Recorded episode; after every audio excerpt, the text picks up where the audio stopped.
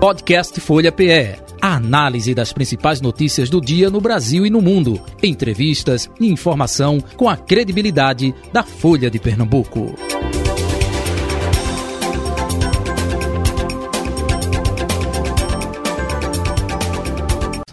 Folha Política. Especial Eleições 2022. Dando sequência às sabatinas com os candidatos e candidatas ao governo de Pernambuco, hoje Anderson Ferreira, do PL. Lembrando que a sabatina vai até o meio-dia. Nos primeiros 30 minutos de debate serão abordados temas administrativos como saúde, segurança pública, educação e cultura, infraestrutura, desenvolvimento econômico. E nos últimos 30 minutos são dedicados a falar sobre política partidária, como foi agendado, acordado previamente com a equipe de comunicação. Um resumo do currículo do candidato Anderson Ferreira, ex-prefeito de Jaboatão dos Guararapes. Anderson Ferreira tem 49 anos, nascido no Recife, capital pernambucana. Anderson foi eleito duas vezes deputado federal, em 2010 e 2014. Assumiu a prefeitura de Jaboatão dos Guararapes em 2016 e foi reeleito em 2020. Ele deixou o cargo no início deste ano para ser candidato ao governo de Pernambuco. Lembrando que Anderson Ferreira é presidente estadual do PL. É com ele e vamos saber de suas propostas, seus projetos de governo. Candidato, muito bom dia, prazer tê-lo aqui. Seja bem-vindo à redação integrada da Folha de Pernambuco, os estúdios da Rádio Folha FM. Bom dia. Bom dia, Jota. E é muito bom poder estar aqui, falar de Pernambuco, falar da nossa campanha, das nossas propostas que a gente tem para construir um novo Pernambuco, um Pernambuco mais ativo, um Pernambuco que dê orgulho aos pernambucanos e para que eles voltem a sorrir. Porque o governo que está aí só está trazendo tristeza para o nosso povo. E a nossa campanha é a campanha da alegria e da proposta. Por que o senhor quer ser candidato, ou melhor, por que o senhor quer ser governador de Pernambuco? Olha, eu tenho muita fé, fé no nosso trabalho, nós governamos uma cidade difícil de se governar, que é Jaboatão, num pior momento, momento que houve dois anos e meio de pandemia, durante os quatro anos, dos cinco anos que nós governamos, porque fomos reeleitos. E nós apresentamos resultados, resultados que transformaram a vida das pessoas, em obras estruturais, tanto em obras sociais, de assistência social. Nós fizemos entregas de habitacionais, mais de 2.224 habitacionais, a maior entrega de habitacionais na história de Jaboatão. Nós conseguimos também é, requalificar e asfaltar mais de duas mil ruas, construímos parques. Um parque é o maior do estado de Pernambuco, uma área de 87 mil metros quadrados. Construímos e entregamos para a população também um novo trecho de orla. Então, o nosso governo foi um governo que, de fato, transformou a vida das pessoas. Nós pegamos uma cidade que era difícil de se governar e dita por muitos que era problema e transformamos o que era problema em exemplo, com dois prêmios da ONU por excelência em gestão pública e principalmente pelo reconhecimento da população, que voltou a ter orgulho de ser jabotonense. Nós estamos aqui com os nossos companheiros de bancada, Renata Bezerra de Mello, colunista de política da Folha de Pernambuco, Roberta Jugma, colunista de Persona, e Alfredo Bertini, colunista de Economia. Vamos começar com Renata. É, quer puxar o assunto? Saúde, Renata? Fique à vontade. Bom dia. Vamos. Bom dia, Jota Batista. Bom dia, Anderson Ferreira. Obrigada por conversar aqui com a gente. Bom dia, Roberta Jugma, Bertini, todo mundo que está no estúdio e aos nossos ouvintes. Então, é, candidato, ainda ontem, em entrevista ao Jornal Nacional, o presidente Jair Bolsonaro deu uma declaração ali afirmando: ora, as vacinas chegaram em janeiro. É, essas vacinas poderiam ter chegado em dezembro, se ele tivesse aceitado ali a proposta da Pfizer. Me refiro à questão da Covid, o senhor acabou de falar aí também em pandemia. É, e houve uma recusa ali do então ministro Pazuello, alegando é, problemas de contrato e que a vacina era cara. Então, algumas mortes, algumas milhares de mortes poderiam ter sido evitadas ali se essa vacina tivesse chegado antes. Além disso, o presidente Jair Bolsonaro fez afirmações, como a gente já sabe ali, perguntado pelas mortes, se é, que não era coveiro, que a vacina poderia fazer a pessoa virar jacaré, é alvo de um inquérito também por associar vacina à questão da AIDS. O senhor é o palanque oficial do presidente Jair Bolsonaro em Pernambuco, eu queria saber se o senhor, enquanto governador, se eleito, assumiria também uma postura negacionista, se está de acordo com isso, porque o presidente ontem Olha, Renata, não, é... não disse ter se arrependido ali dessa postura e também se teria resistência a essa questão Olha, das quem está falando negacionista é você, Renata, porque o presidente foi muito firme no posicionamento. Chegou vacina, chegou auxílio emergencial, chegou auxílio empresa no período de pandemia. Né? Nós tivemos aqui um incremento de um auxílio Brasil, que é o antigo Bolsa Família, de 600 reais. Quer dizer, eu não tenho dificuldade nenhuma de estar no palanque do presidente Bolsonaro. E o debate que eu fui chamado para a Rádio Folha foi para falar de Pernambuco. Eu quero falar, sim, de saúde, como nós investimos na saúde em Jaboatão, num período mais difícil, mas fazendo como? Construindo pontes. A maior PPP, e a única né, no Brasil, de saúde foi construída em Jaboatão. Nós estamos em curso nessa, nessa PPP, que é um investimento de 750 milhões de saúde, na saúde em Jaboatão. Final do ano se conclui essa parte da PPP. Então nós vamos sim com esse incremento de 750 milhões que foi nunca foi visto para vir para unidades básicas de saúde, impulsionar ainda mais as, as, é, a área de saúde em Jaboatão, que foi tão atingida, não só em Jaboatão, em todas as cidades do estado de Pernambuco. Mas num momento de dificuldade, o que nós fizemos? Construímos pontes. Chamei o Banco Mundial e o BNDES e pedi para que eles pudessem fazer um novo projeto, um projeto único no Brasil, que era uma PPP, diante de um resultado que eu tive exitoso na PPP de iluminação pública. Então, pegar no serviço difícil e apresentar resultado, eu sim me sinto preparado. E ao lado do presidente Bolsonaro, que eu tenho certeza que será reconduzido, será reeleito, nós vamos construir um alinhamento que há muito tempo não se vê em Pernambuco. Pernambuco ficou numa ilha isolado. Hoje a gente percebe que os partidos que estão aí nessa disputa eleitoral, os candidatos que estão aí nessa disputa eleitoral, todos eles saíram do PSB para depois construir sua carreira política. Eu não. Eu desde 2010 estou no PL, meu primeiro mandato de deputado federal e o segundo mandato no PL, o primeiro mandato de prefeito, segundo mandato de prefeito também no PL. E hoje eu tenho o presidente Bolsonaro no nosso partido. Então, respondendo sua pergunta, Renata, eu não tenho dificuldade nenhuma em apoiar o presidente Bolsonaro e ser o candidato dele aqui em Pernambuco. Eu fiz a pergunta porque, como o senhor colocou, o senhor acredita que ele vai ser eleito e o senhor vai trabalhar no alinhamento. Quando o senhor fala que cria pontes, essa não é a postura adotada pelo presidente Bolsonaro. Ao contrário, na hora da pandemia, da, do, da, do, momento crítico, ele foi para um enfrentamento com vários governadores, com de Pernambuco, com de São Paulo, que são de regiões diferentes. Então, assim, a postura dele é diferente do que o senhor diz que vai adotar. Eu pergunto, porque o senhor, enquanto apoiador dele e trabalhando no alinhamento, a gente quer saber como seria essa postura em Pernambuco, obviamente. Além disso, quem falou que a vacina chegou com atraso foi ele próprio ontem. Ele disse que chegou em janeiro, ele admitiu Mas isso. Mas a gente, Renata... E a vacina poderia ter chegado em dezembro. Então, Primeiro, candidato, deixa eu deixar bem foram claro muitas aqui. mortes e isso, isso Deixa eu deixar bem claro aqui, bem claro aqui. Primeiro você colocou palavras na minha boca, porque primeiro você fez a pergunta, você na segunda pergunta está reafirmando que eu tinha falado por, por ter por, por isso que me fez a pergunta. Não é verdade. Que o senhor tinha falado, não, Não, que o sim, presidente você- falou ontem. Você acabou de, de, de afirmar que Não, fez a que pergunta Bolsonaro porque falou. eu citei que Bolsonaro tinha falado. Eu não, tinha o nem começado o não, programa. Desculpa, candidato. O senhor acabou de falar agora. Se eu for eleito, eu vou trabalhar no alinhamento integral com o presidente Jair Bolsonaro. Foi a isso que eu me Certo, referi. Então, ah, a gente sim. precisa saber. Foi a isso que eu me Não referi. tenho dificuldade, está claro para a população de Pernambuco, Renata. Toda a população de Pernambuco sabe que eu sou o candidato do presidente Bolsonaro. Eu não estou negando e nunca neguei isso. Não, Ao mas isso contrário, não exige que eu estou para pedir o voto. Renata. Mas eu acho que aqui Candidato. a gente veio debater Pernambuco. Eu não sei por que você está insistindo em falar no presidente Bolsonaro. Não estou insistindo, Eu mas estou ele é- é querendo seu falar candidato. do meu estado, Pernambuco, que tem muitos Candidato, problemas. Candidato, já que o senhor foi prefeito de Jaboatão, então vamos falar na saúde ainda, o tema começado por Renata.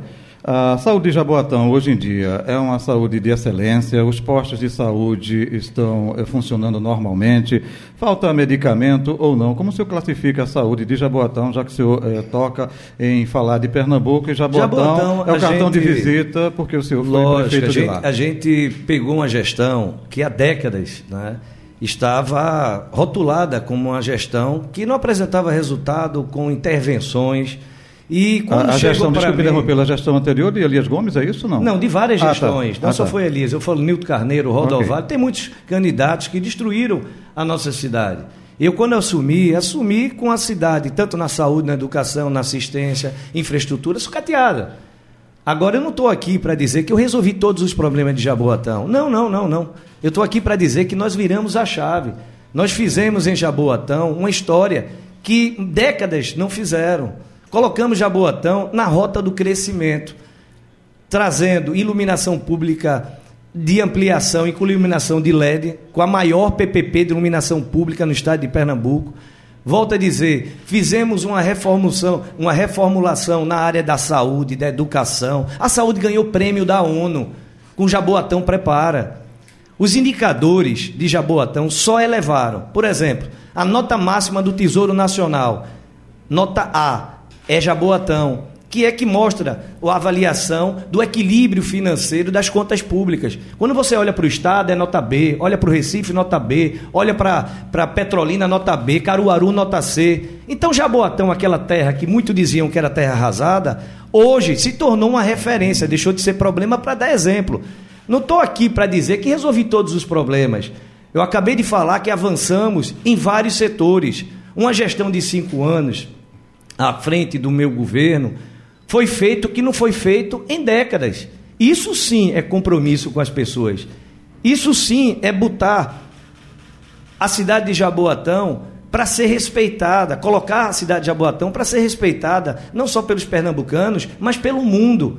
Eu não fui bater no prêmio, não fui bater na porta da ONU para pedir prêmio, não. Isso foi o reconhecimento do trabalho nosso e da nossa equipe. E hoje eu vejo um modelo administrativo que muitos aqui da imprensa conhecem, eu quando assumi tinha 27 casas espalhadas no município que funcionavam como secretarias. Veja que loucura. Jaboatão tem uma área territorial maior do que a capital, do que o Recife. Então fica inviável você é, é, ter uma conexão, né, uma sinergia de trabalho, um entrosamento com uma distância de cada secretaria. Até para poder saber se o funcionário está lá presente. O que é que nós fizemos? Montamos um complexo administrativo, uma planta horizontal, sem divisórias de parede, aonde todos os funcionários trabalham juntos e com seu secretário trabalhando ao seu lado. E a minha sala com todos eles juntos. São 1.100 funcionários trabalhando num único espaço, sem divisória de parede. Quer transparência melhor do que essa? Quer sinergia maior do que essa? Então isso foi que deu resultado.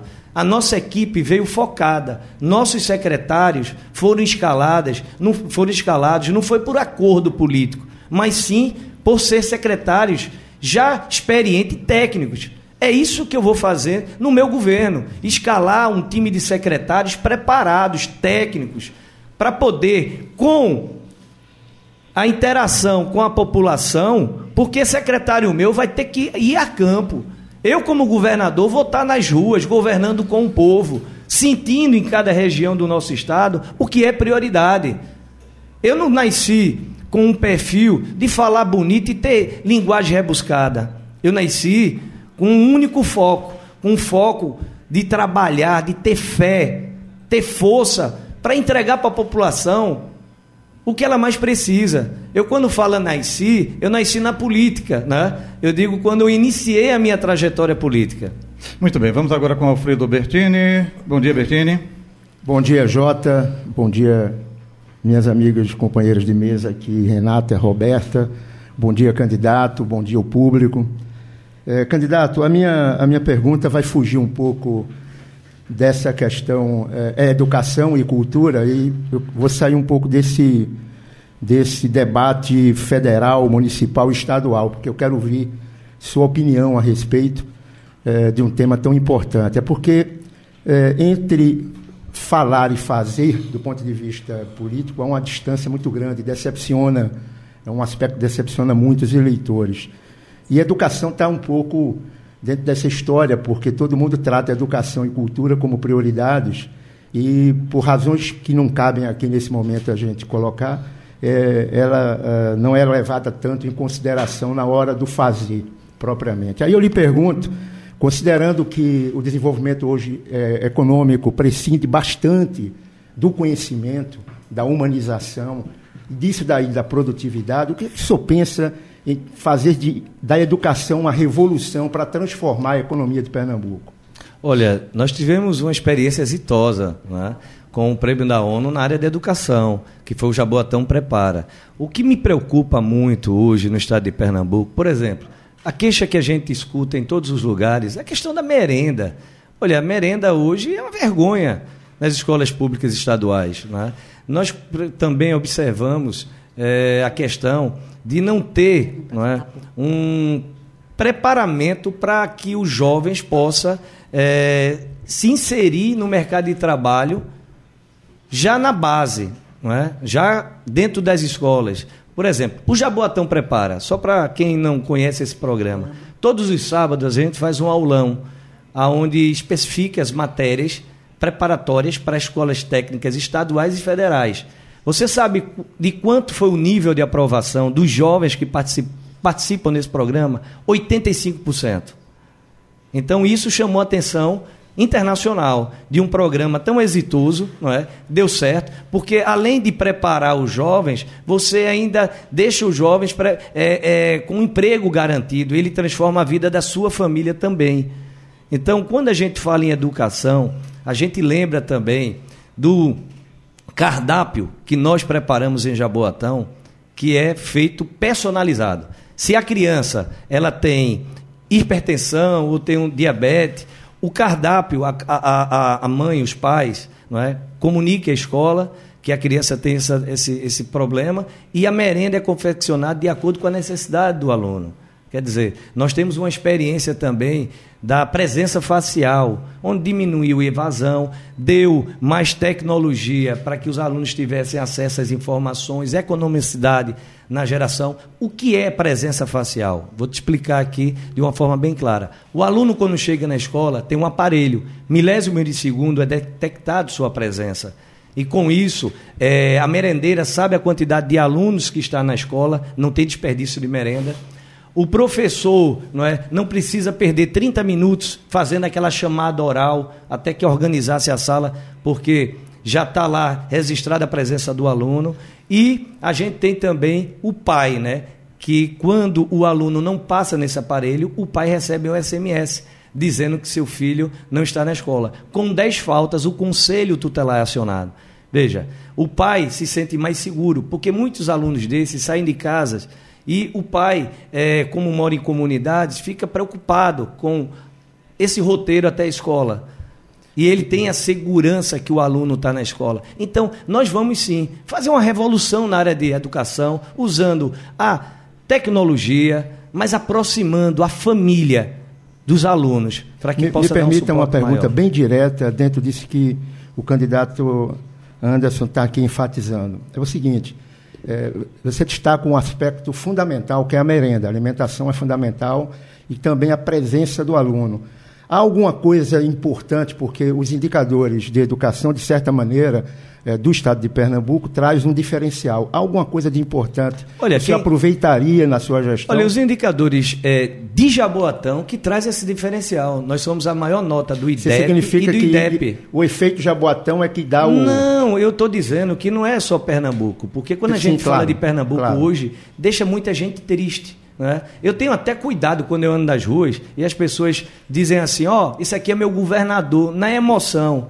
Eu digo, explica que é o futuro governador. Porque se disser que é o governador, o cara pode confundir pensar que é Paulo Câmara, que é o pior governador na história de Pernambuco, que tem ao seu lado Danilo Cabral. Aí, eu quando você fala em Pernambuco e hoje, com tantos indicadores eu negativos. Do destaque da educação. Não, só, não, é, é por isso que eu só fiz a ênfase, que eu prefiro comparar com o êxito que nós tivemos e os bons resultados que nós tivemos em Jaboatão.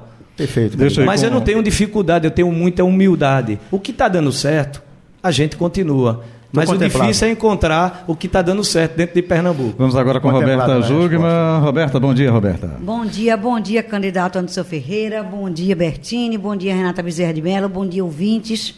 Candidato, Jaboatão sofreu muito com as últimas chuvas. Foram 64 óbitos na cidade de Jaboatão dos Guararapes. Realmente, um, o recorde né, de mortes aconteceu lá.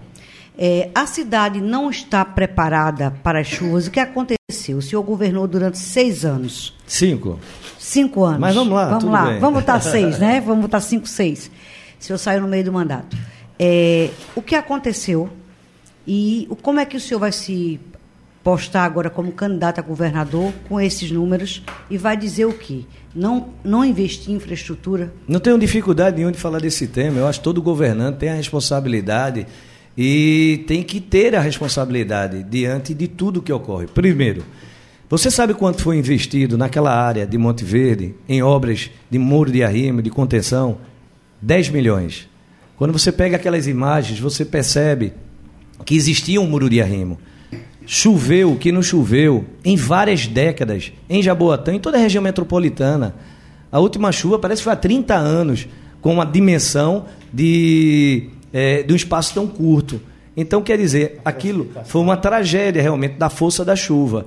Você sabe quantas pessoas é, moram em, em, áreas de risco em Jaboatão? Em morros. Jaboatão é a quinta cidade no país em áreas de morro.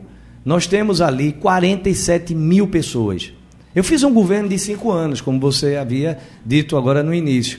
Com cinco anos, nós investimos, está sendo ainda incrementado nesses investimentos mais de 60 milhões. Veja que diferença. Nós entregamos, prestigiamos aí 6 mil famílias, tirando em áreas de risco, com a entrega de 2.224 habitacionais. Mas isso não é um trabalho que pode ser feito isolado só com o município. Tem que ter a parceria do governo federal, do governo do estado de Pernambuco. Quando você equipara o que Jaboatão investiu em obras de encostas, você faz uma reflexão e procura ver no Recife e no estado de Pernambuco. Então, isso é um tipo de ação que tem que ser feita por vários governantes, não apenas por um, e principalmente por vários poderes, governo estadual, governo federal, e com certeza, no decorrer de décadas, a gente consegue reverter. Agora, é humanamente impossível você tirar 47 mil pessoas de, de, áreas de risco de morros do dia para a noite no estralar de dedos. Meu, meu, é, a minha parte para poder minimizar esses danos eu fiz e está comprovado um investimento que está em curso de 70, de mais de 60 milhões. E só naquela área em Monte Verde foram 10 milhões. Candidato, ainda aproveitando a pergunta de Roberta Jugman, o senhor esteve lá eh, presencialmente em Monte Verde eh, depois da tragédia? Tive, tive sim. E fiz questão em não postar em redes sociais porque esse tema é um tema sensível. Eu, se eu postasse alguma coisa em redes sociais, poderiam dar uma conotação que eu queria tirar proveito político desse tipo de, com esse tipo de atitude. Isso eu deixo para os meus adversários fazerem. O que, o que vai, o que Jota, é, eu percebo nessa campanha e algo que deixa triste. O que a gente quer é debater Pernambuco, sabe? Eu não estou aqui para desconstruir biografia de ninguém mas eu estou para falar a verdade. Nós vamos apontar e pontuar todos os indicadores que são negativos, sim. Porque até para é, é, que haja um, de, um, debate democrático, isso tem que ser feito. Uhum. Cada candidato vai propor a sua, é, é, o seu projeto, vai expor as suas propostas, e isso é que é importante que haja. Não é? Eu tenho muito clareza nas minhas palavras. Uhum. Eu gosto de me comunicar com as pessoas olhando no olho, falando, falando com simplicidade. Não faço promessa, eu faço proposta. Nosso início de pré-campanha, eu convoquei toda a imprensa para fazer uma coletiva de imprensa e mostrar a nossa equipe e convocar a população para discutir o nosso plano de governo. Na fase que poderia ir para as ruas, fazer panfletagem, distribuir material, qual foi o meu primeiro ato? Uma coletiva de imprensa para apresentar à população meu plano de governo. Quer dizer, eu, eu aprendi muito cedo que você, para ter resultados e dar resultado para a população, você precisa de planejamento. Então, eu sou muito focado, eu sou determinado. E eu, para entregar para Pernambuco um Pernambuco digno, justo, eu tenho que ter um planejamento e um time do bem. Então, é nessa convocação que eu faço todos os dias, quando eu chego numa caminhada e quando eu recebo um abraço e um apoio. É convocando essas pessoas do bem para que possa multiplicar esse sentimento por Pernambuco. Dando sequência, vamos com Renata Bezerra de Mello. Renata. Candidato, o seu candidato ao Senado, Gilson Machado Neto, ele foi ali ministro do Turismo, né? A gente tem hoje em Pernambuco um turismo muito focado, Fernando de Noronha, Porto de Galinhas. Às vezes você diz, vai fazer o quê em Recife? A pessoa fala, vou para Porto, né? Então, Carneiros, então muito para o litoral ali. Qual é seu plano para interiorizar esse turismo no estado, para levar ali para o sertão? Porque atrativos não faltam, inclusive no sertão do estado, coisas muito importantes a gente não, tem, não vê isso hoje funcionando. Olha, é, o primeiro ponto no turismo, e a gente não só tem um turismo é, de litoral, a gente tem um turismo religioso, que é muito forte também no Agreste. Nós temos aí um turismo da, do litoral norte que está abandonado. E a gente parte primeiro de um princípio. Para o turismo, o que é que precisa como prioridade? Estrada. As nossas estradas estão esburacadas, inviáveis. Faz vergonha quando um, um turista desce do aeroporto né? pousa aí e, e vem andar nas estradas de Pernambuco, você só chega até Porto de Galinha. Se você se estender para Barreiros, não é? é? São José da Coroa Grande, nós tínhamos ali um litoral e hotéis e projetos ali muito arrojados. Mas, infelizmente, as estradas inviabilizaram esse tipo de investimento. E nós temos sim que fazer esse investimento tanto na área do litoral norte como na área do litoral sul e também no litoral, ou no agreste e no sertão. Porque nós temos um potencial muito forte para o turismo religioso. Nós temos festas tradicionais como São João em Caruaru, né? Festival de Inverno em Garanhuns, e todos batem na mesma tecla por onde a gente anda. As estradas em Pernambuco estão inviabilizando a economia é, que pode ser gerada pelo turismo. Então, tanto as estradas como água é prioridade na nossa gestão. A água não está chegando na torneira da casa da população. E para você ter um impulsionamento na economia em cada região de Pernambuco, por exemplo, polo texto, precisa de água, precisa de estrada. Bacia leiteira, precisa de água, precisa de estrada. Turismo, nem se fala. Então, com certeza, essas são duas prioridades para o nosso governo. Eu pergunto, porque, por exemplo, Serra Talhada a gente tem Rota do Cangaço, é, São José do Belmonte ali é, é poesia para o lado de Petrolina, a gente tem a questão do vinho, isso não é explorado. Tem alguma coisa no seu programa de governo nesse Mas é, sentido? eu volto a dizer, a, a, falta de exploração sobre isso começa pelo primeiro estradas. ponto, são as estradas. Renato, eu sou diferente, eu sou um político diferente. O que é que acontece? Vai chegar os candidatos agora na campanha prometendo obras em cada região do Estado, sem dizer a viabilidade financeira para isso. Quer dizer, vamos, vamos ser sinceros, o povo quer que funcione o que está aí. Nós temos aí hospitais que teto desabando, profissionais na área de segurança sem conseguir exercer sua profissão, com frota sucateada, equipamentos de EPI, colete à prova de bala sendo compartilhado. Aí você chega e começa a analisar. Olha, como é que você pode enfrentar uma campanha com diante de tantos problemas? O que o povo quer é que funcione o que está aí. Quando eu falo em estrada e água, é o primeiro passo. Quando o senhor fala em estrada, candidato, o senhor aproveitaria e daria cabo do passivo de obras deixado pelo PSB? Com certeza. Por exemplo, eles falam em ampliação da BR-232 até Serra Talhada, o que já entraria é, aí no seu projeto. É aí onde que eu falo. Tem candidato que vai prometer a mãe, não entrega. Mas que vai prometer, vai prometer. Porque como é que você pode? Quando ele viu a loucura que ele Quem fez. Quem seria esse candidato? A Danilo Cabral. Olha, veja a loucura que ele fez. Ele promete uma duplicação dessa. Quando ele viu a inviabilidade financeira, ele disse assim: vou fazer com Lula. Porque ele não tem coragem nem de falar que ele é o candidato de Paulo Câmara. Ele bota logo como é que é um candidato de Lula. É tanta gente brigando pela paternidade de Lula. Ó, oh, gente, eu quero deixar bem claro para o meu eleitor. Eu não estou aqui brigando por paternidade de Lula porque o meu candidato é Bolsonaro. Vocês briguem entre si, se agarre com ele e faça bom uso. Agora o cara chega e vem dizer para que vai fazer uma duplicação até Serra Talhada. Quando vê o tamanho da conta, vou dizer outra coisa, de como esse governo é equivocado, como esse candidato está perdido, desorientado. Falou em mini ceasas. Veja que brincadeira. Você já percebeu que quando ele fala que vai fazer não sei quantas mini ceasa, ele quer acabar com a feira nas cidades do interior, com as feiras públicas? Porque estrutura as feiras públicas. Vamos falar a linguagem clara. Agora é você que está aí no interior, no Agreste, na região metropolitana, que sustenta a sua família, indo no comércio, fazendo aquela feirinha. Tem um candidato aí que se chama Danilo Cabral, que diz que vai fazer mini ceasa.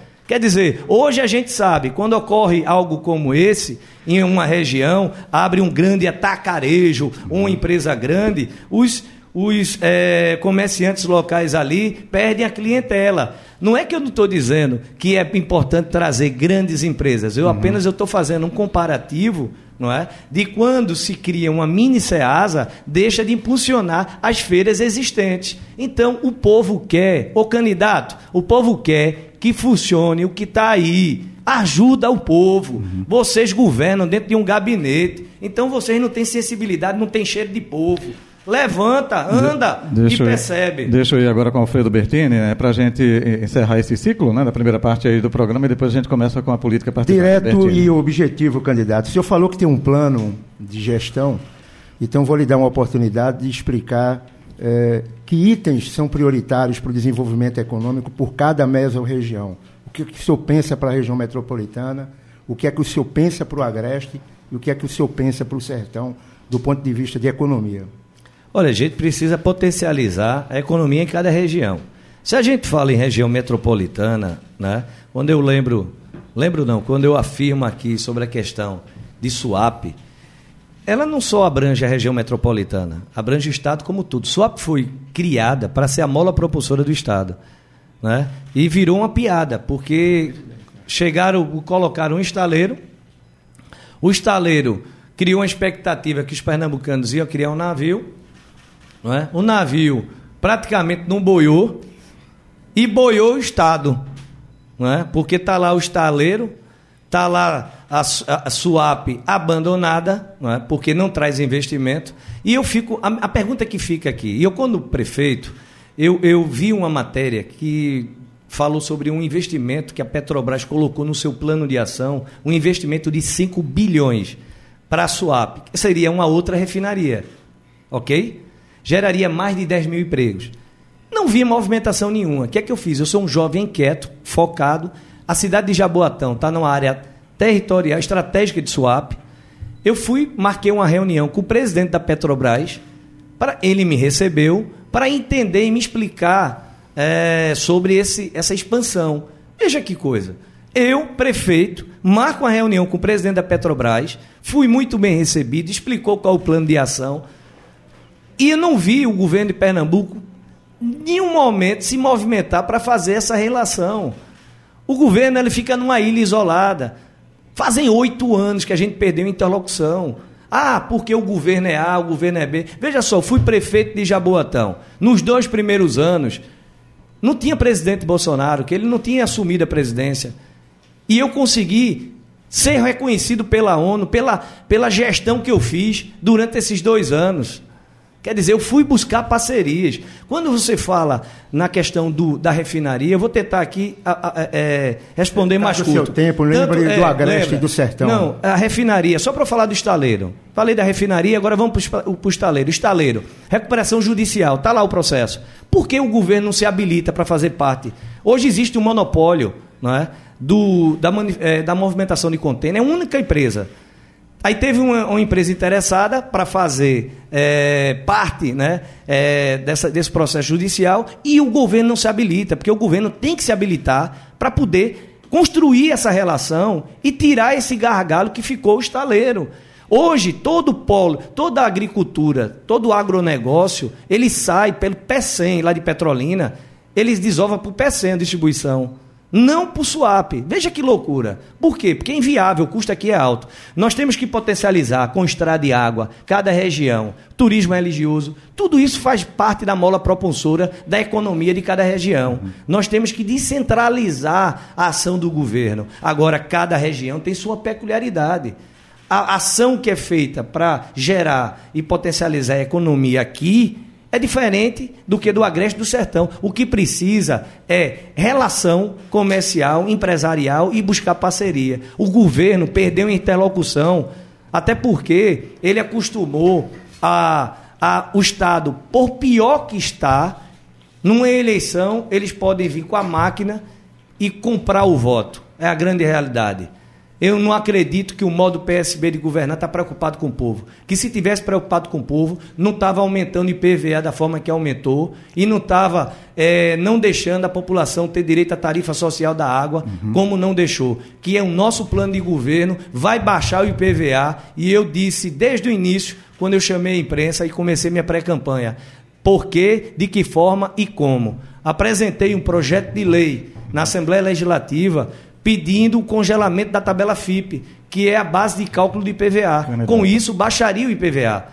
Candidato. E o governo que estava aí, está aí, tinha oportunidade de fazer e não fez. Agora eu vejo candidato dizendo que vai baixar IPVA. Tem problema não. Pode copiar, só precisa aprovar o projeto que está na Assembleia Legislativa, que está na proposta do meu plano de governo. Muito bem. Por conta do tempo, vamos passar agora para o tema política partidária. Roberta Jugman, comece, é, puxe é, aí. Candidato, eu tenho visto que o senhor tem polarizado muito com um candidato é, de Paulo Câmara, né, Danilo Cabral, como se ele fosse também o único candidato, tendo outros candidatos, inclusive da sua eh, da área da esquerda e da do centro-direita, como Raquel Lira e Miguel Coelho, mas o senhor tem evitado falar deles. Eu queria saber se isso é uma estratégia ou se o senhor se magoou muito porque Danilo Cabral falou quando recentemente foi a Jaboatão e disse que deixou o senhor deixou Jaboatão entregue, mal cuidada e que o senhor não tem responsabilidade e nem condição de governar esse estado. Olha, primeiro ele tem que olhar para o padrinho dele, né, no Recife, né? Porque quem deixa a, a, a cidade do Recife em extrema pobreza é João, não é? Eu não estou aqui para desconstruir biografia de ninguém, volto a dizer. Eu sempre disse que eu nunca resolvi todos os problemas de Jaboatão. Agora eu dei uma virada de chave que eu transformei Jaboatão, que deixou de ser problema, para ser exemplo. E exemplo não só para o povo pernambucano, mas exemplo para a ONU. Então tu tem que engolir isso, Danilo. Tu tem que engolir. Tu tem que respeitar a história de cada um. Por exemplo, você fez uma pergunta: por que você é, personaliza né, o seu adversário em relação de falar? Porque o Estado está do jeito que está por conta do modo PSB e PT de governar aqui em Pernambuco. Eu, quando vejo os outros candidatos, todos eles, para sobreviverem nas suas gestões, tiveram que ter o apoio do governo federal do presidente Bolsonaro. Se você for perguntar para cada candidato aqui o que Bolsonaro enviou para a sua cidade, eles vão responder com clareza que teve ajuda sim. Só em Petrolina, só para você ter ideia, foram quantos milhões que foram investidos? Você tem noção? Então, o êxito da gestão de Petrolina, de Caruaru, de Jaboatão, de foi por conta do presidente Bolsonaro, que no momento mais difícil ajudou os pernambucanos. Isso tem que ser dito. Sabe quanto foi investido? 130 bilhões em Pernambuco. Nunca na história desse estado houve tanto recurso do governo federal. Então, então essa retaliação então isso, que o governo do olha, estado o povo prega... Pernambuco tem algo que nenhum povo, nenhum povo no, no Brasil tem. Uma, uma, uma peculiaridade. Sabe qual é? Gratidão. O povo de Pernambuco, ele sabe ser grato, aquele que estende a mão. E o presidente Bolsonaro ajudou os pernambucanos. Essa, ajudou e ajudou muito. Agora, sabe qual foi um erro? Anderson, um não erro. estão com as transferências obrigatórias do Estado? Olha, só basta andar nas ruas. Se você Sim, anda nas ruas, você percebe. Mas é a obrigatoriedade da, do Pacto Federativo, de você fazer as transferências para estados. Não, não, não, não, não. É, auxílio emergencial é Pacto não, Federativo. Não, não, vamos lá, vamos dizer outro. Não, vamos. Mas vamos. Eu, eu vou, não. Esse número seu. Não, perto do microfone, por favor, Bertini. Perto do microfone. Compor o número, posso, então? posso sim. Auxílio Brasil. Desse não, peraí. Auxílio Brasil. É Pacto Federativo? Não. Ele aumentou. É. Pronto. Auxílio emergencial? Também não. Auxílio empresa, foi? Não. Vacina que foi destinada? Não. Recursos não, não, que foi destinado. de plano de imunização. Não, em plano de imunização. Vacina de plano é, de imunização. Mas não no volume de uma vacina de Covid.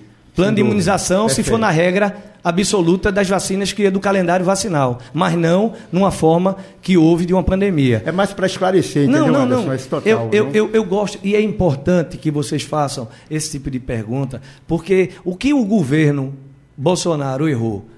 Comunicação. Sabe por quê? Porque ele pensou muito em trabalhar. Ele não ficou preocupado em divulgar. Aí a população em si sentiu, sentiu o quanto a vida dele melhorou. O cara chega para mim e vem dizer assim: ah, extrema pobreza, o, o pernambucano. Gente, quem colocou a comida no prato das pessoas mais humildes foi o presidente Bolsonaro, no auxílio emergencial durante a pandemia, com aquela campanha de fique em casa e a economia que se lasca. E agora no Auxílio Brasil, que é de 600 reais. Quando o PT governava, era a média de 140 reais. Era essa merreca para o cara sobreviver. Hoje é 600. Isso tem que ser dito. E hoje, o presidente Bolsonaro tem um candidato a governador que vai debater Pernambuco. O- o Agora, candidato. se meus adversários forem querer, le- querer levar o tema para o cenário nacional, não tem problema não. Esse tema a gente também está preparado para debater. O senhor falou de auxílio emergencial, mas não foi o Congresso Nacional. O Paulo Guedes queria 200 reais, Bolsonaro 300 e o Congresso Amigo, capitaneado ainda tudo que é feito, Rodrigo Maia tudo que é feito pelo presidente, e foi aprovado para 600. tudo que é feito pelo presidente tem que passar pelo Congresso Nacional. É por isso que ele tem essa autonomia, não é? Mas a É, ideia, e a dele boa inicial, relação. a ideia dele inicial, Paulo Guedes, 200 reais. Olha, Isso é um fato. a gente tem que ver o resultado final. Isso é um fato. Deixa aí com Renata Bezerra de Mello. Eu vou aproveitar que o senhor está aí chamando... Aí quando você fala em fato, aí você lembra também do fato que o PT queria um auxílio emergencial de 400 reais na época e não conseguiu aprovar. Eles mesmos tentaram e depois viram no governo deles que era inviável.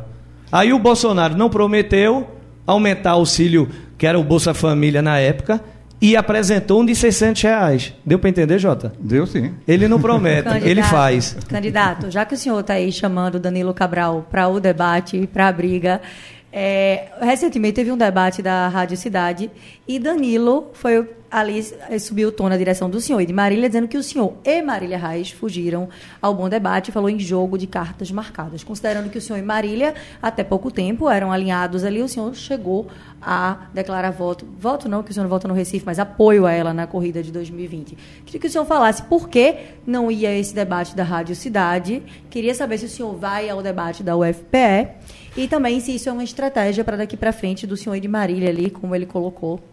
De não Eu vou responder Tem, bem tem rápido. outro em Caruaru, agora sexta-feira também, eu, né? eu vou responder bem rápido, Renata. Veja, é, primeiro, é mentira do que ele afirmou sobre a questão de não, ir para o debate. Uma agenda de um candidato ao governo, ela é extensa porque o Estado é grande. Todo, imagine quantas é, convites de debates, de entrevistas eu recebo. Eu Você disse- não consegue conciliar todas, ok? Aí o que é que acontece? O Danilo, ele tem que entender que eu não vou entrar no jogo dele, que ele tem um problema sério.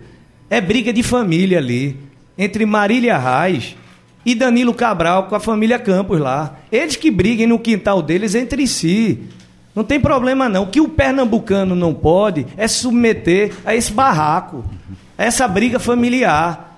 Pernambuco vai ter um candidato diferente. Um candidato que não está nessas briguinhas de família por poder, não. Eu abri mão de três anos de mandato como prefeito e de uma gestão que apresentou resultados, de uma gestão que teve o reconhecimento internacional, de uma gestão que basta ir lá e ver os resultados. Eu não estou aqui para dizer que eu resolvi todos os problemas. Agora eu fiz diferente. Eu virei a chave. Eu apresentei resultados e a população está lá. Caminha no trecho da Avenida Boa Viagem e vai caminhar no trecho do novo calçadão em Piedade. Anda no Parque da Jaqueira e anda no Parque eh, da cidade, na cidade de Jaboatão. Percebe a diferença. Tá lá. Isso ninguém pode tirar de mim. Você vai ver vai as escolas com as presenças faciais, você vai ver o aumento do número do IDEB, do IDEP, os prêmios que nós... Austin Hate. Recebemos cinco prêmios do Instituto Austin Hate, que faz o levantamento de todos os haters pelo país, pela revista Isto É. Quem recebeu? Jaboatão. E foram cinco. Então, o reconhecimento a gente tem da população, tem dos órgãos que balizam, Tesouro Nacional, nota A. Então, não adianta Vá construir sua briga de família no quintal da sua casa. Pernambuco não é quintal de barraco de Marília Arraes, Danilo Cabral, de Família Campos. Candidato. candidato, o senhor mudou a percepção sobre Marília Arraes? Porque em 2020 o senhor apoiou ela. Hoje o senhor vê ela fazendo um barraco aí com Eu sou Danilo contra Cabral. o PSB. Eu sou contra o PSB, bem claro. Eu apoiei, Mas Marília não eu é do apoiei, PSB, Marília é eu, eu era candidata a prefeito em Jaboatão e eu apoiei Mendonça Filho. O meu partido, PL, apoiou Mendonça Filho. No segundo turno, os recifenses colocaram dois candidatos. Para tu ter ideia de quanto eu sou contra o modo PSB de governar, que eu tive que apoiar Marília para poder tirar o PSB do governo do Recife. Simples assim. Candidato, O senhor não é, respondeu só uma coisa, Jota. Vai ao debate da UFPE. Olha, eu não tenho minha agenda na cabeça, Renata. Eu tenho que ver com a equipe que prepara a minha agenda, que ele pode ter a afirmar. Se eu der qualquer resposta agora, eu vou estar sendo é, incoerente. Até porque, amiga, quem está enfrentando uma campanha feita a minha, rodando todo dia, com tanta informação na cabeça, eu não vou ter uma agenda múltipla para te responder. candidato, o superintendente do metrô Recife, Carlos Fernando Ferreira da Silva Filho, é ligado ao seu grupo, né? É ligado ao meu grupo? Como assim? Não é o seu grupo, não? Não, eu. Grupo político? Ah, sim. Para mim você está pensando que era parente, porque tem Não, Ferreira. Porque, não, olha, se tiver não. Ferreira no nome, eu tenho. Eu também tenho Eu tenho um bocado de parente. Eu também viu? tenho Ferreira no nome, mas a gente não tem grau de parentesco Olha aí, nenhum. tá vendo, Pronto. Jota? Você. Mas é ligado ao seu grupo político, né? Olha, o É. Carlos, ele trabalhou na Secretaria de Habitação. De né? Jaboatão. É uma pessoa que a gente tem a Pronto. relação. Ah. Ele é um advogado, tem sua trajetória Aproveitando, também política. O senhor, o senhor disse agora há pouco, olha, eh, Jota, eh, você entende que Bolsonaro não promete, faz com relação lá ao Isso. auxílio emergencial. O senhor, eh, com o seu grupo político, o Carlos Fernando só Ferreira da não, eu Silva também, Filho? Eu também, não prometo é faço, é superintendente eu, do metrô. Na época do governo Dilma, a passagem era 1,60. Eh, Bolsonaro assumiu em 2019, passou de 1,60 para 4,25. Está aí a situação do metrô na capital pernambucana quebrando, desrespeito ao usuário. Se nos Aí últimos, nos tá- últimos aí- três anos, eh, o seu grupo político, que tem um representante do metrô, Não, você- que é aliado ao presidente Jota, Jair Bolsonaro. Jota, deixa eu deixar bem claro. Por, deixa por eu deixar que não claro. funciona melhor o metrô? Deixa eu deixar bem claro. Várias pessoas já passaram pelo nosso grupo político. Cada qual tem sua vida própria. O superintendente certo? não é Quando mais? que você chega. Não, é indicação minha, não foi indicação minha. Se fosse o meu secretário em Jaboatão, eu poderia responder. Agora você, quando fala isso, Jota, é só para. Eu estou falando do alinhamento com o governo federal. Claro, O- o ficar metrô claro, Recife é do governo federal. Mas, mas eu, eu preciso responder. Responda. Eu preciso responder. Só esclarecendo que é Não, não, federal. eu só preciso responder. Veja só. A gente tem que falar de transporte público também, municipal, Perfeito, estadual. perfeito. Concorda? Perfeito. A gente vê aí uma frota estadual sucateada, como o metrô. Um governador, e eu não tenho dificuldade de chamar para mim a responsabilidade. Não é governo federal, Isso. vai traba- trabalhar integrado com o transporte público estadual. E por que o senhor é ligado a Bolsonaro Porque e não hoje tentou existe um débito. melhorar, E- subsidiar, e o não governo aumentar? de Pernambuco deve ao metrô uma quantia exorbitante. Você sabia disso? Não. Esse alinhamento não existe porque eles vivem isolados numa, numa ilha. Então, quando você fala em transporte de metrô, a gente tem que também ver o transporte urbano, porque isso precisa trabalhar integrado. No meu governo, eu vou chamar a responsabilidade para mim. Aí você pode me cobrar. O senhor, não é você- aliado, o senhor não é aliado com o presidente Jair Bolsonaro? eu sou, mas é isso que eu estou te falando. No meu governo, vamos estar juntos. E eu estou dizendo a você. Mas o senhor era prefeito vamos- de Jaboatão. O metrô Recife tem nove estações dentro de Jaboatão. É a segunda cidade que Mas tem é o. Estado que gerencia, não é o município, Governo não, federal, Jota. governo federal. O governo federal, Perfeito. qualquer obra para ser feita no metrô, dentro de um terminal integrado, tem que ser com apoio do governo do Estado. Mesmo dentro, estando dentro da cidade de Jaboatão, pelo amor de Deus. Isso aí é claro. É, mas é, o senhor por- prom- tá o senhor promete alinhamento para o futuro lá. governo Tem uma escola do Estado em Jaboatão, eu posso ter gerência sobre ela. Não. Mas o senhor aliado ao O governo metrô é federal, o governo presidente, federal. vamos ajudar não o metrô Recife. colocar no meu colo que isso não, Não, vai funcionar. eu tô só perguntando, velho. Não, mas não tente, você está reafirmando não, já o senhor- duas vezes. Não, o governo federal. Vamos É- para outro tema. O metrô é governo federal?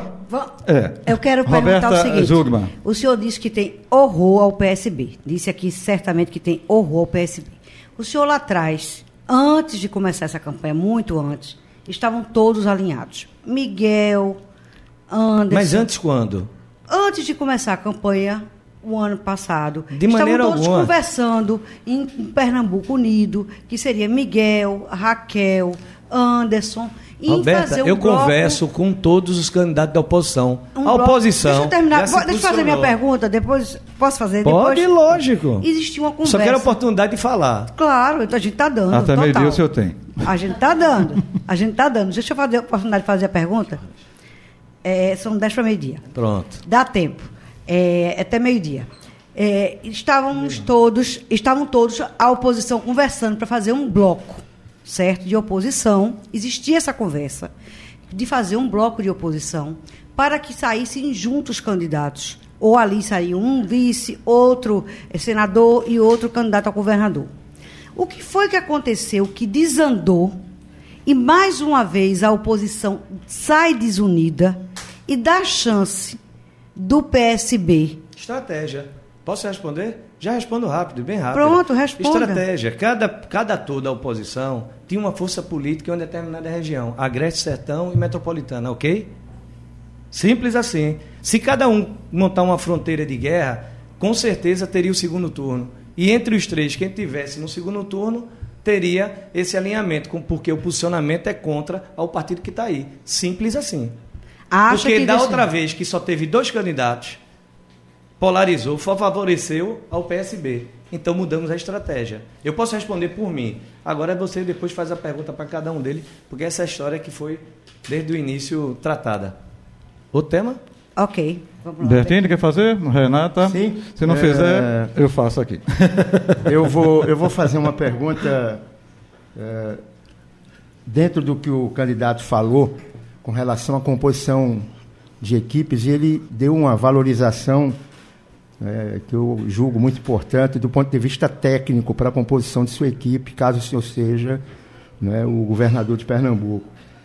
Eh, eu lhe pergunto, isso não depende mesmo, candidato, de costuras políticas. A, a realidade do Estado, como é a, a realidade federal, é completamente diferente da realidade do município.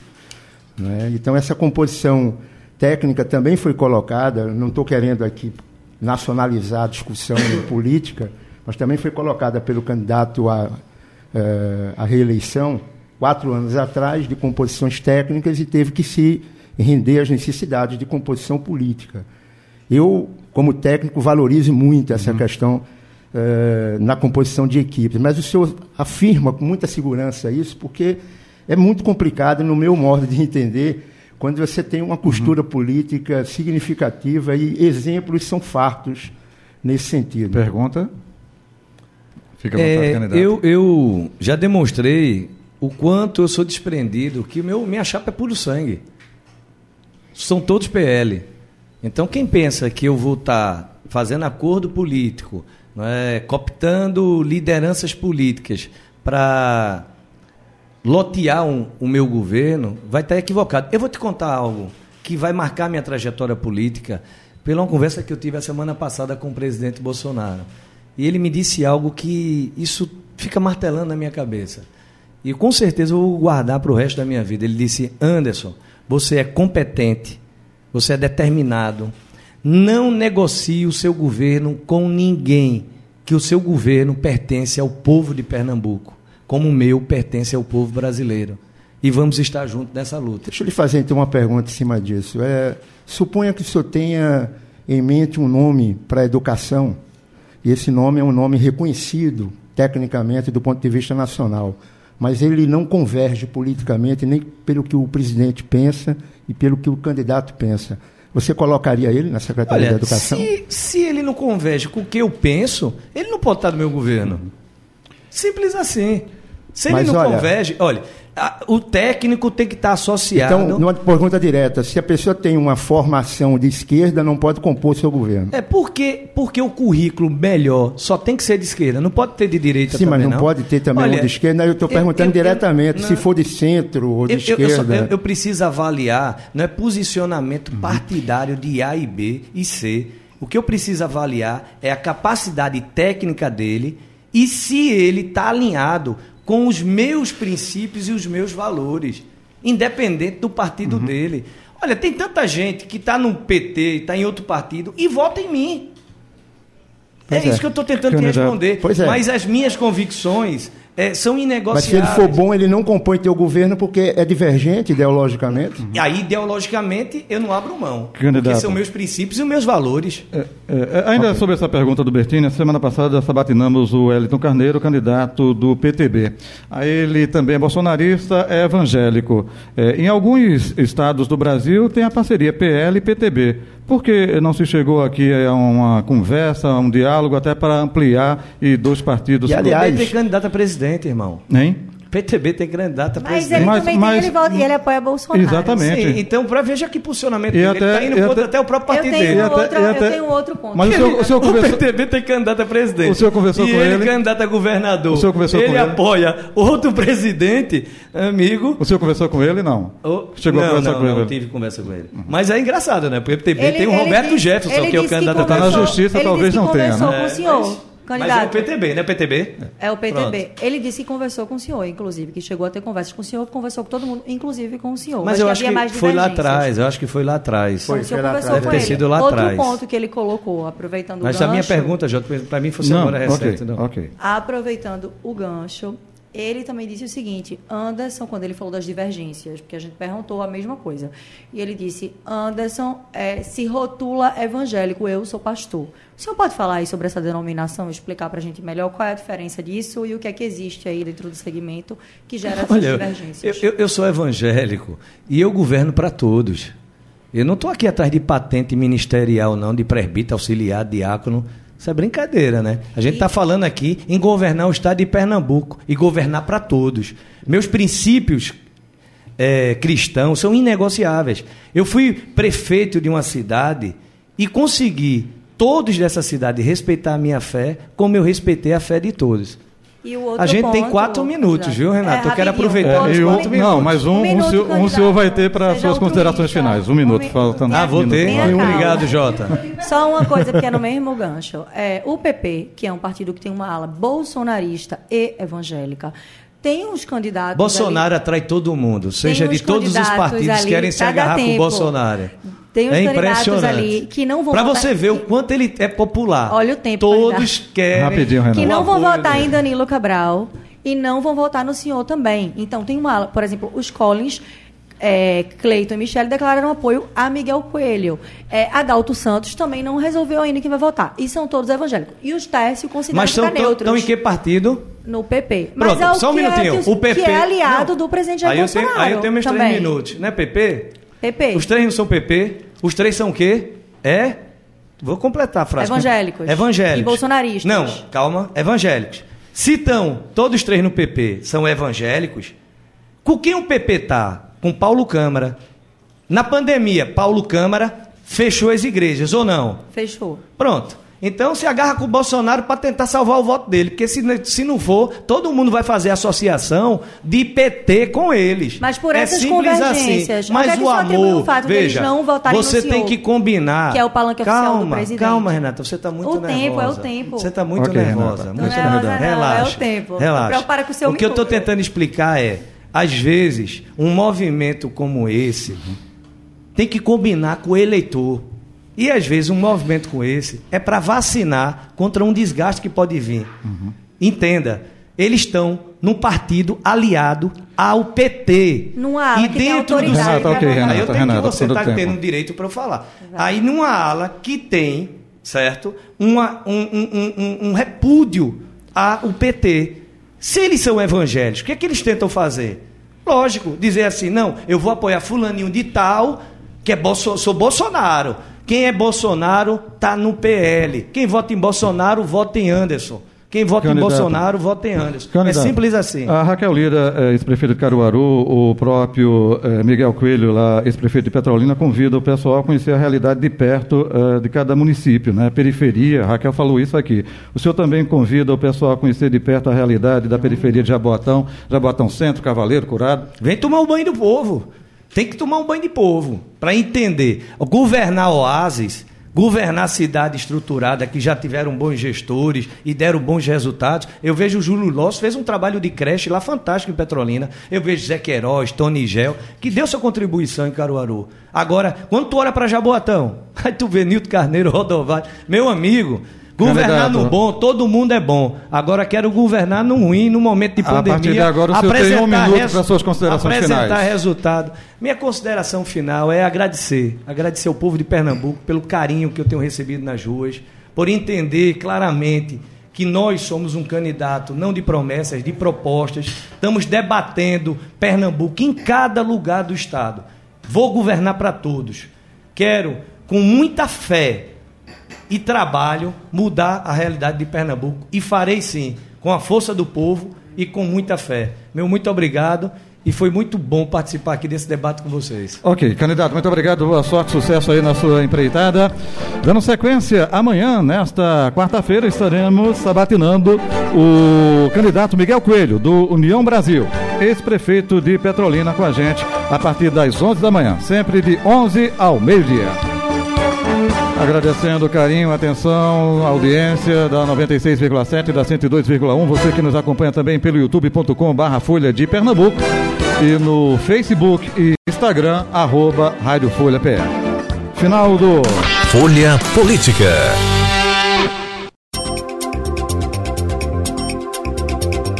Podcast Folha PE. A análise das principais notícias do dia no Brasil e no mundo. Entrevistas e informação com a credibilidade da Folha de Pernambuco.